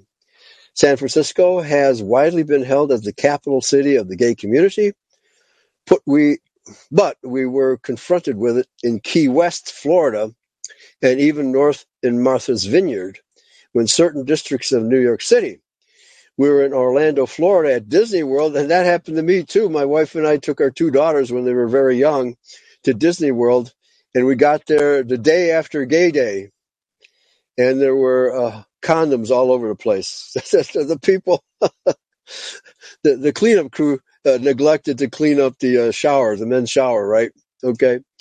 Okay, there, there are gay pride day. There are gay pride uh, parades and events in every major city now, and they dress up and cross dress, and they go naked too, and do as many perverted, unnatural things as they want to call it in normal behavior.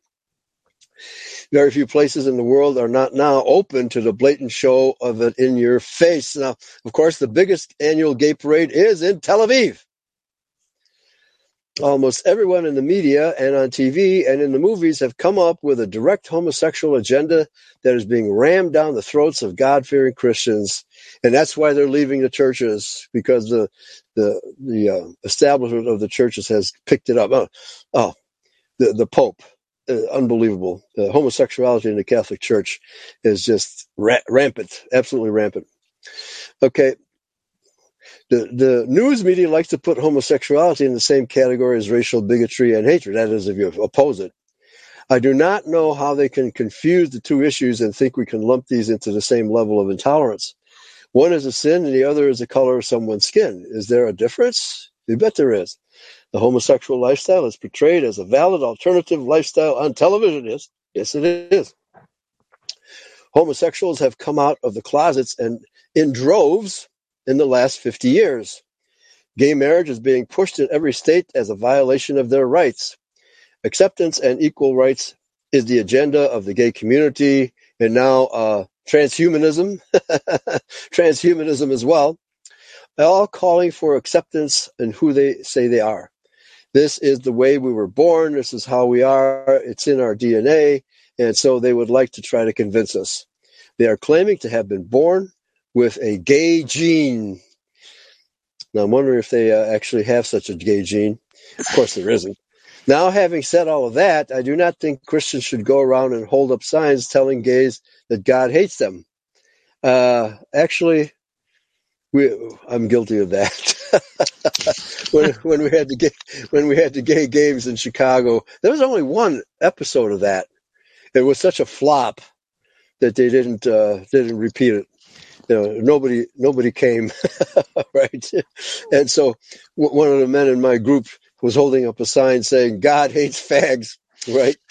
And then uh, that was that was funny. The interesting thing about that was the the uh, the Muslim cab drivers were, were cheering us, uh, us demonstrators, and the busloads of Jews that were coming were had a, horrible, disturbed looks on their faces when they read our signs. Right, so uh, it just shows that the homos- the Jewish community is totally pro homosexual because they want to pervert all of society. Okay, And uh, yeah, and then, and I thought something I thought about also, also as um, uh, Michael said in the chat room. Yeah, the Jews loves the fags. Yes, they do. And I also view the the the, uh, the sodomites as a kind of um, I don't know if this is true or if it's some validity that they are kind of a bumper to the Jews because they are like they're they're they they will defend this lifestyle very hardly and and Yes. they they will be like a bumper for the Jews. All those miscreants, all the, the race mixers, the the homosexuals, they are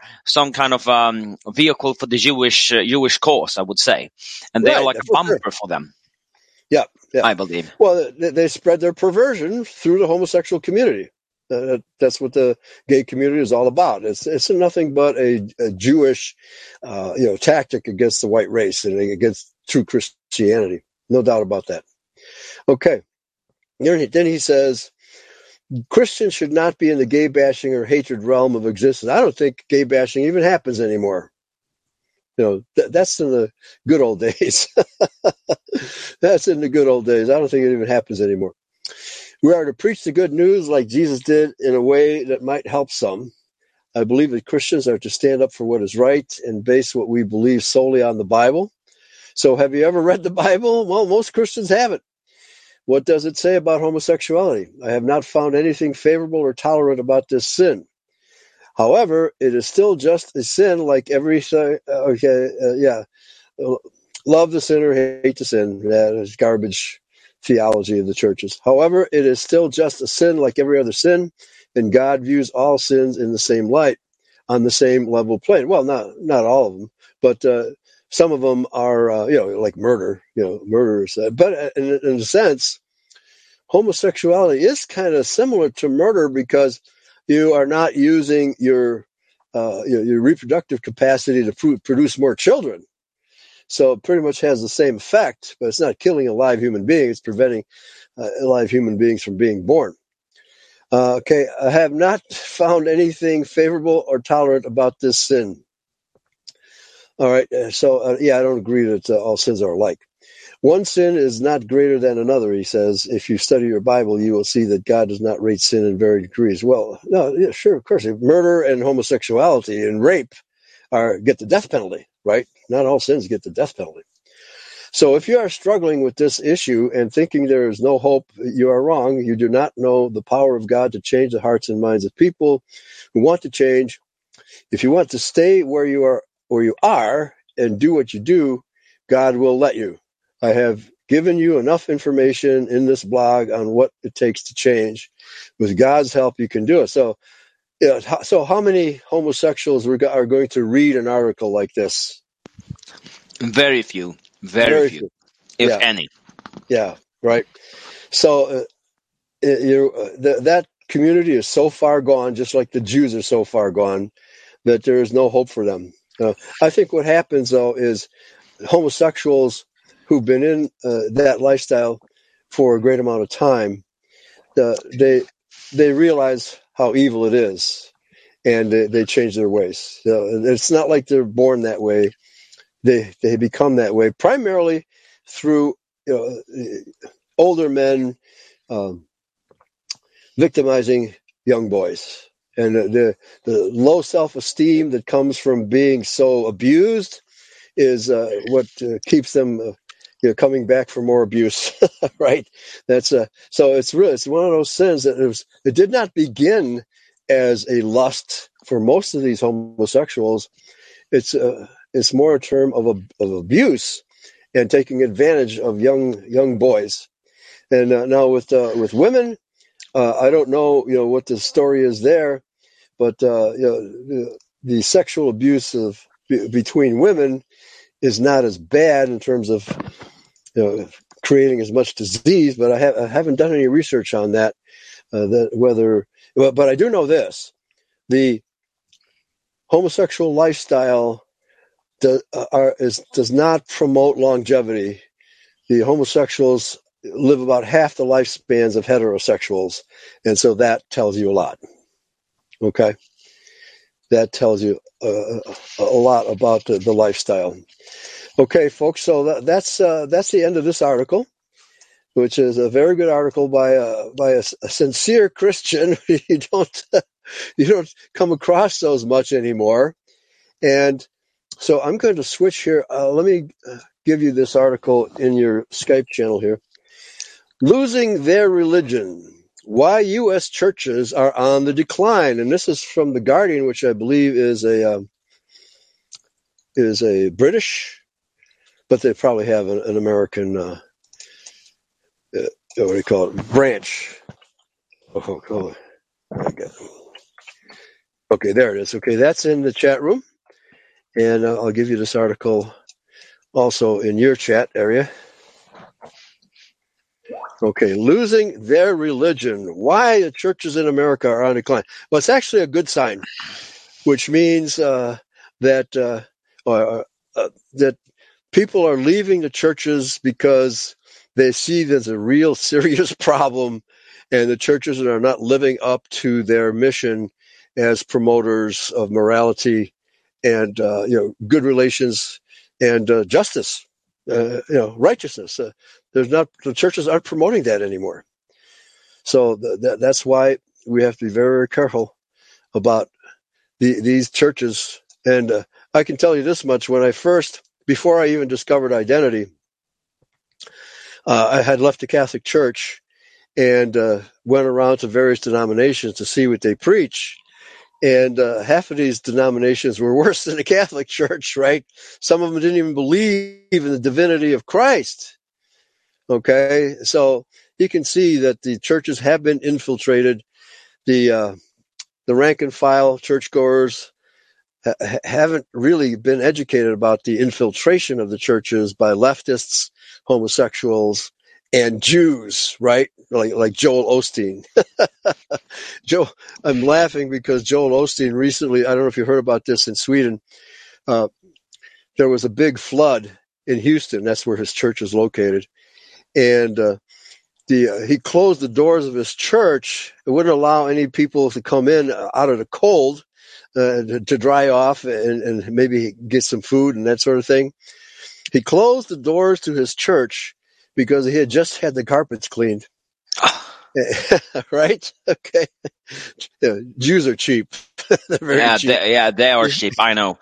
I know. I've been Right. I've been working with them. They are extremely cheap, and if they try to give you something, they have something bad in in mind. Right. I this I know with Jews. They are they are. I, I agree. They are cheap, and they also practice their Talmud, like don't paying out the Oh, yeah. salary. hmm Right. Yeah. Yeah. And And uh, yeah, oh, their gifts always have strings attached. You know, oh yeah, I'll give you this. I'll give you this gift if you do something for me. Right. That that's Yeah. the way they operate. Yeah. And a So, uh, but then- question, Eli. Yeah. Right. Uh, we have Michael in the chat room here. Uh, qu- Question if he can come into the into the show. Oh, Maybe okay. can- yeah, Yeah. Hold on. Let me go there. Okay. Uh, huh. I, I don't see him. Did he leave? Oh, there he Um, is. Okay. Sorry. Hey, Sorry. Okay, good Michael. morning. Good, Good morning. morning. Um, Yeah. yeah, I'm part of the Calvary. I go to Calvary Church. It's a non-denominational, and uh, Okay. we mainly stay in the New Testament. And uh, the pastor, he pretty much avoids. Uh, there's no politics. It's mainly, it's just New Testament Word of God teaching, and uh, I like it. Uh, I just, Okay.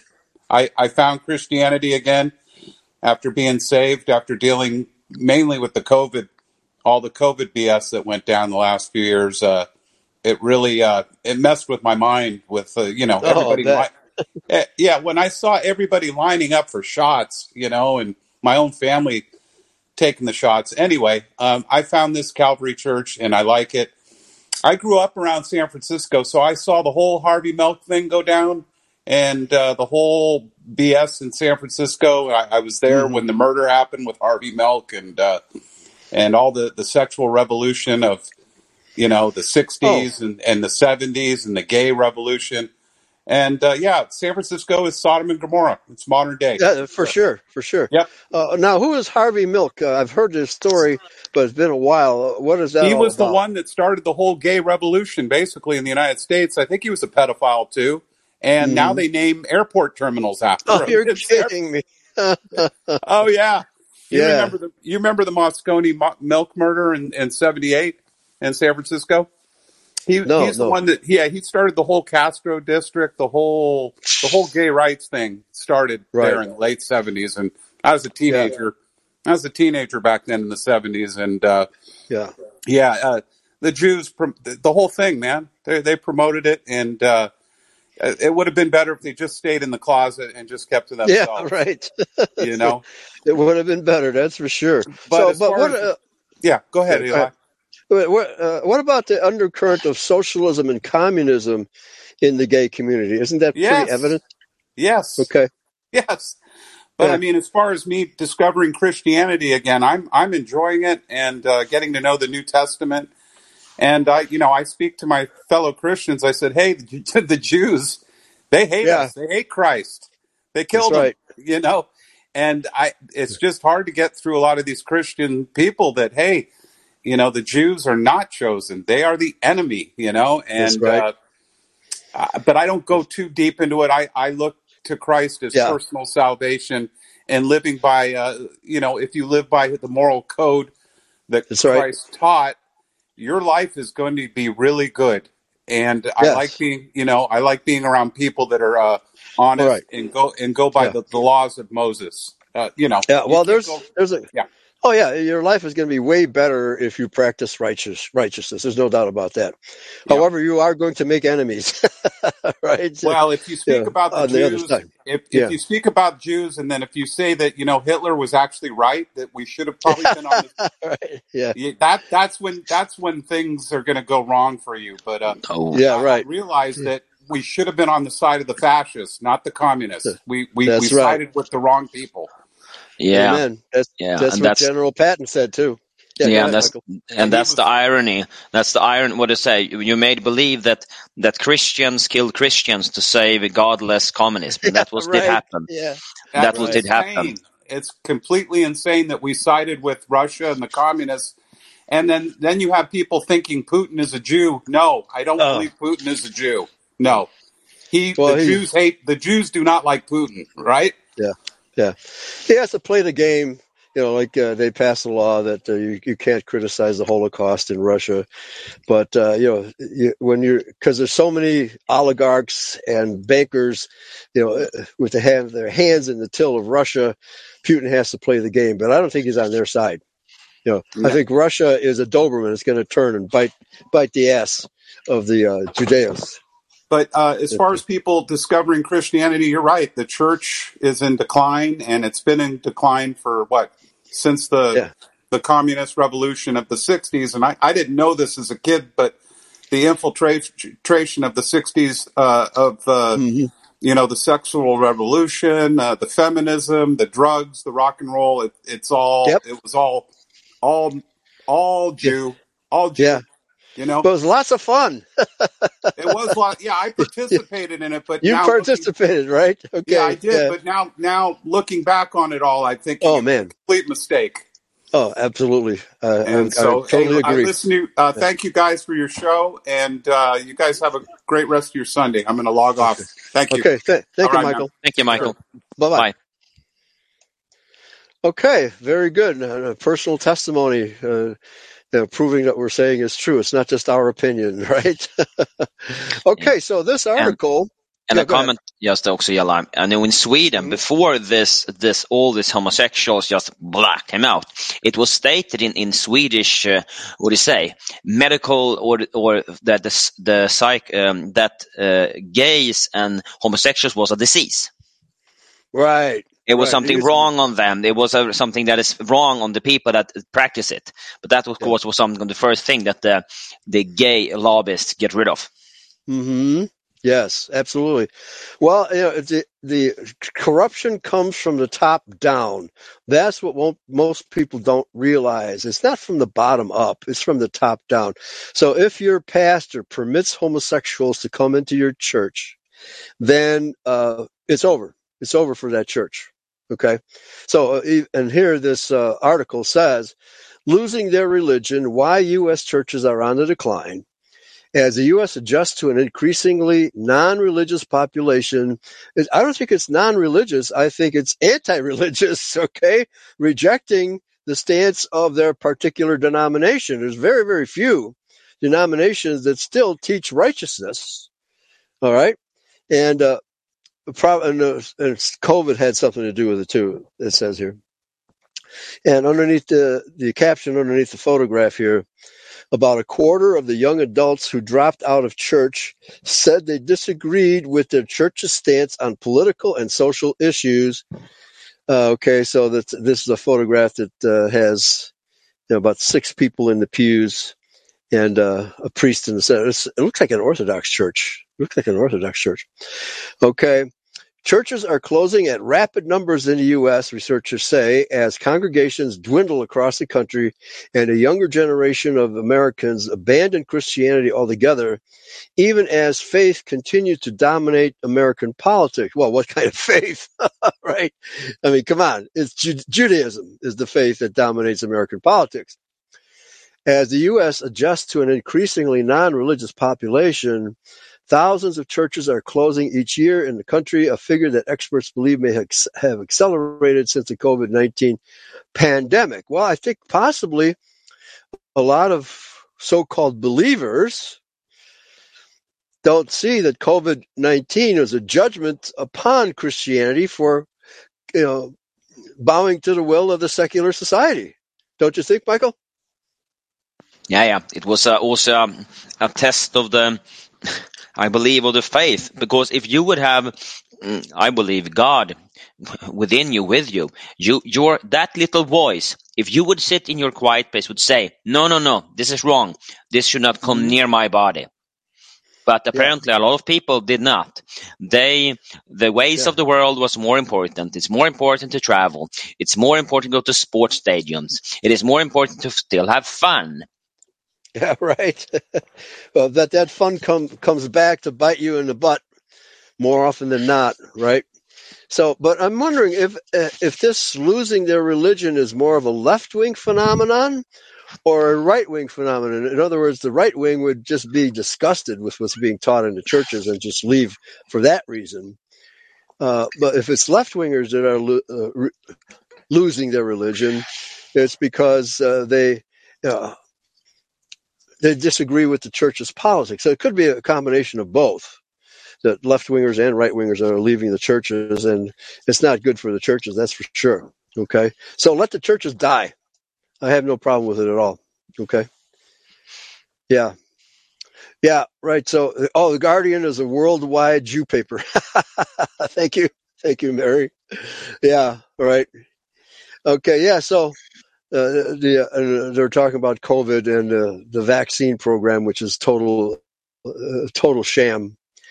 All right, so uh, I'll take a couple more short paragraphs here and turn it over to you. We have about 20 minutes of our show left.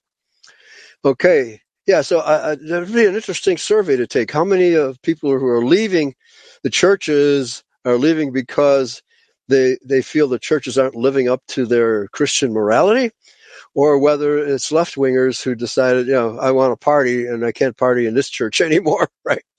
As the U.S. adjusts to an increasingly non-religious population, thousands of churches are closing each year in the country, a figure that experts believe may have accelerated since the COVID-19 pandemic. The situation means some hard decisions for pastors who have to decide when a dwindling congregation is no longer sustainable. But it has also created a boom market for those wanting to buy churches. with former house of houses of worship now finding new life. Yeah, they're, they're, they're turned into abortion mills. About 4,500 Protestant churches closed in 2019. The last year data is available with about 3,000 new churches opening. Now, what kind of churches are those? According to Lifeway Research. It was the first time the number of churches in the U.S. hadn't grown since the evangelical firm started studying the topic. So, uh, tw- only 20. I thought the ch- churches have been closing for much longer than that. With the pandemic speeding up a broader trend of Americans turning away from Christianity, researchers say the closures will only have accelerated. Now, the other thing I forgot to mention, Michael, is that a lot of these so called Christians lost their faith because they believe God didn't protect them from COVID. Uh-huh. Yeah, but All right. but then yeah, maybe he he tried to protect them, but instead of Right. sitting at their television having loud music on, instead of always trying to have fun, yeah, you couldn't hear his Yeah. voice because he speaks in the in the in the Yeah. quiet places. That's why you Yeah. should be also be be um, around quietness and have silence around you, so you are, are Right. able to hear his voice. Yeah, amen. And if your pastor said, get the jab, a lot of them died and the others lost their faith. Okay? Because the jab was really an awful thing. So, I mean, there's many reasons why people are leaving the churches and, uh, you know, uh, but, you know, because the modern church is so much based on what God can do for you as opposed to what you can do for Yahweh that, uh, you know, the, the Joel Osteen Prosperity Church, right? That type of church. Uh, when things don't go your way, you lose your faith. Okay, my my pastor lied to me. he's the one. He's the millionaire. I'm still a pauper, right? Okay, you want to take it from here, from there? The the closures. Yeah, for sure. Okay. And I can make a comment also on this with um, hmm the churches that getting new life. The same thing is happening in Sweden, and we have um, what do you say? Um, old nice churches are they they look yeah they are very nice buildings and very very nice looking for sure. They are. And then also because our what do you say? The countryside in Sweden is dying. So w- the big city is just dragging the people into the city. So the our countryside is dying and we have some real as really nice buildings that are they are um, almost giving away not giving away but they are very cheap very cheap to buy because the works is gone and this is caused by this socialistic um, Yeah. Yeah. how how they're planning with the socialists because they want to kill off the countryside they want to have people in the cities so Yeah. the same has been going on in sweden as well for a long time um, Yeah. So the closure, even for a temporary period of time, impacted a lot of churches.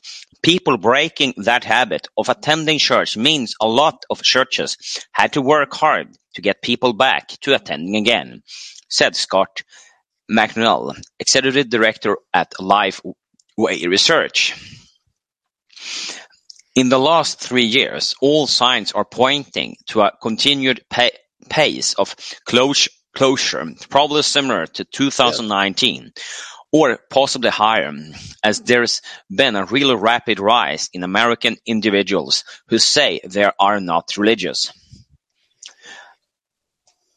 Protestant pastors reported that the typical church attendance is only 85% of pre-pandemic levels. Yeah. Uh, McDonald said, while research by the Survey Center on American Life and the University of Chicago found that in spring 2022, 67% of Americans reported attending church at least once a year, compared with 75% before the pandemic. But while COVID-19 may have accelerated the decline, there is a broader long-running trend of people moving away from religion in 2017. Lifeway surveyed young adults aged between 18 and 22 who had attended church regularly for at least a year during high school. The firm found that seven out of 10 had stopped attending church regularly. hmm Well, uh, Bertrand Comparet predicted this. He said that the churches are driving children or young people away because of their, you know, basically unscientific teaching, and because of the uh, uh, the, the way in which they they present the Bible in a non-historical way. You know, because the Bible is a history book, but the churches don't emphasize that. It's uh, when you treat treat the Bible as a history book, it becomes very very interesting because you, you learn about the two seed lines for one thing. You, know, you, you learn about the Jews, etc. But uh, these churches don't go there. they just don't go there. So it's a very uninteresting, boring place to be. Right? Boredom, folks. That's probably the real reason why people are leaving the churches. Okay, back to you. Oh, Yeah. uh, hold, hold on. But uh, for some reason, my uh, my texting in the chat room has been disabled. There's a cursor, but when I try to type something, it doesn't go in the chat area. So, all right, uh, so yeah, uh, people are saying that a lot of these churches have now become mosques. So, yeah, so the at least the buildings are being utilized, right, rather than dilapidated. All right, back to you, Michael. The younger generations just doesn't feel like they're being accepted in a church environment or some of their choices aren't being accepted. Scott McConnell, Lifeway Research. Yeah, and that is because I guess the younger generation has been pumped up in their head with socialistic ideas That's and right. and it's not accepted here in the churches. So uh, and then by that way they will just drift away. And that is Yeah. also Well, actually, actually, socialism has been accepted by the churches, but not in such a radical degree as uh, some of these young people want. Yeah, yeah. Um, some of the re- reasons were logistical, uh, McConnell said, as people moved away from college and st- or started jobs, which made it difficult to attend church. But some of the other answers are not so much logistics. One of the top answers was church members seems to be judgmental or hypocritical. Ah, hypocrisy. said. Yeah. yeah, hmm Okay. And so the younger generations just doesn't feel like they're being accepted in a church environment or some of their choices aren't being accepted by those at church. About a quarter of the young adults who dropped out of church said they disagreed with their church stance on political and social issues. McConnell said, yeah, there we have it. Oh, you don't like homosexual, blah, blah, blah, blah, blah. Yeah. Right. Yeah. Yeah. I wish they would break this down, uh, but they, we're not actually given the reasons, you know, for their leaving. Could be like conservatives leaving because they, they don't like uh, preaching homosexuality, or it could be liberals who don't feel that their particular denomination is liberal enough, right?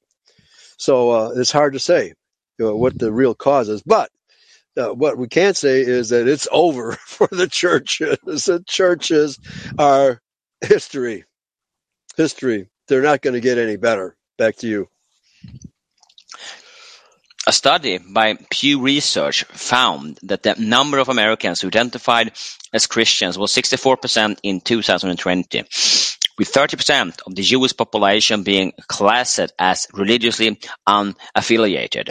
About 6% of Americans identified with Judaism, Islam, Ooh. Hinduism, and Buddhism. Okay. G- given the fact that uh, there's such a large majority of quote unquote Christians, you think Christianity would maintain its influence, its righteous influence? No, no, because Christianity has been thoroughly Judaized. All right, back to you. Yeah, yes, because they have the power of the purse, unfortunately. Right. Um, since the 1990s, large number of Americans have left Christianity to join the growing ranks of Jewish adults who describe their religious identity as atheist, agnostic, or nothing in particular. Pew wrote. This acceleration trend is reshaping the Jewish religious landscape. In 1972, 92% of Americans said they were Christians. Pew reported, but by 2017, that number dropped to below 50%, and the numbers of religiously unaffiliated Americans or nones will probably out uh, nones will probably outnumber those adhering to Christianity. Yeah, N O N E S, not N U N. Mhm. Okay. All right. Um, Stephen uh, Bullivant, author of Non-Verts, The Making of Ex-Christian American and professors of theology and the sociology of religion at St. Mary's University, said in the Christian world it had been a gener- generational change. While grandparents might have been regular churchgoers, their children would say they believe in God, but not go to church regularly. But the time millennials came around, they had little experience or relationship with church-going or re- religion. In the Yes. Catholic in the Catholic Church in particular, the sexual abuse scandal may have driven away people who had only a tenuous connection to the faith. Yeah, and that is again uh, the case after the Second World War. I guess the Catholic Church was very infiltrated by the Freemasons, so that was, Right. and then and then you get this the Second Vatican. What was it? the second? Um, what was the name? yeah. the Second Council. So everything wasn't valid or something like this. So it's Yeah. Yeah, it was radicalized uh, towards communism for sure. Yeah, that's why I left the church. Yeah. Okay. Uh, the other thing is the pandemic, Bullivant said. A lot of well, a lot of people who were weakly at- attached to suddenly have a month uh, of not going. They're uh, then thinking, well, we don't really need to go, or we've found uh, something else to do, or thinking it was hard enough dragging the kids along them. we really ought to start going uh, going again next week. Yeah, right. Next week, but uh, it just shows again uh, they're bored. You know, church going these days uh, is nothing but boredom. You, can see instead of uh, genuflecting, they're they're yawning in the church pews. And uh, why should I why should I donate to something that, that this is that this is so pablum that uh, I can't stand to listen to it anymore? All right, okay, back to you. But if you would teach, teach some of the history and something what we teach, I Oh. think it would be more interesting for them. Oh, for sure, it absolutely would.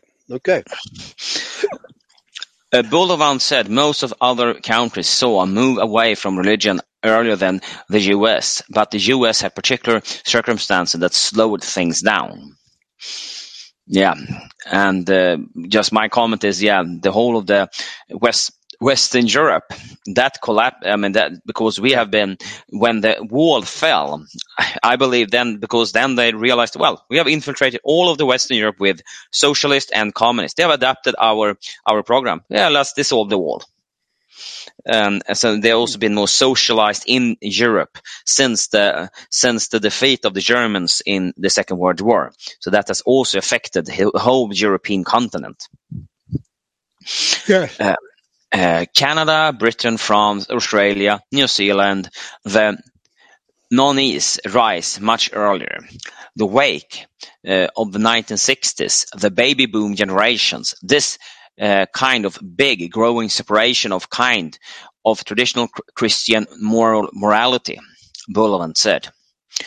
What happens in America that I think uh, dampers down the rise of the nones is the Cold War, because in America, unlike in Britain, there's a very explicit kind of Christian American versus godless communist uh, framing, and to be non-religious is to be an un-American. Yeah, used to be, right? yeah. I think that dampers it down until you get the millennial generation for whom the Cold War is just a vague memory from their early childhood. When people leave, congregations dwindle, and when that gets to a critical point, churches close. That has led to a flood of churches available for sale and a range of opportunities for the once holy buildings. Uh, that's an assumption that they were ever holy. if they're Judeo-Christian, they're not holy. All right, back to you. Brian Dolehide, managing director of the AD Advisors, a real estate company that specializes in church sales, said the last 10 years had seen a spike in sales. Frequent churches become housing or care homes, while some of the churches are bought by other churches wanting to expand. By selling a church isn't like selling a house or businesses. Frequently, the sellers want to a buyer who plans to use the church for a good cause. Uh, Dolehide said he had recently sold a church in El Paso, which is now used as housing for recent Oh. immigrants. Oh, Oh. man. okay. and a convent in Pittsburgh, which will be used as affordable housing. Yeah, that's probably the same affordable Yeah. housing. That is more more word for immigrants. Right. Uh, the faith-based transactions is so different in so many ways from the for-profit transactions. We're not looking to profit from our transactions. We're okay. Okay. All right. We're looking to uh, try to revive Christianity. Not likely, folks. All right. Thanks for listening. Praise Yahweh. Pass the ammunition. Get ready. It's going to get worse. The battle has just begun. Take care, everybody. Bye bye. Goodbye.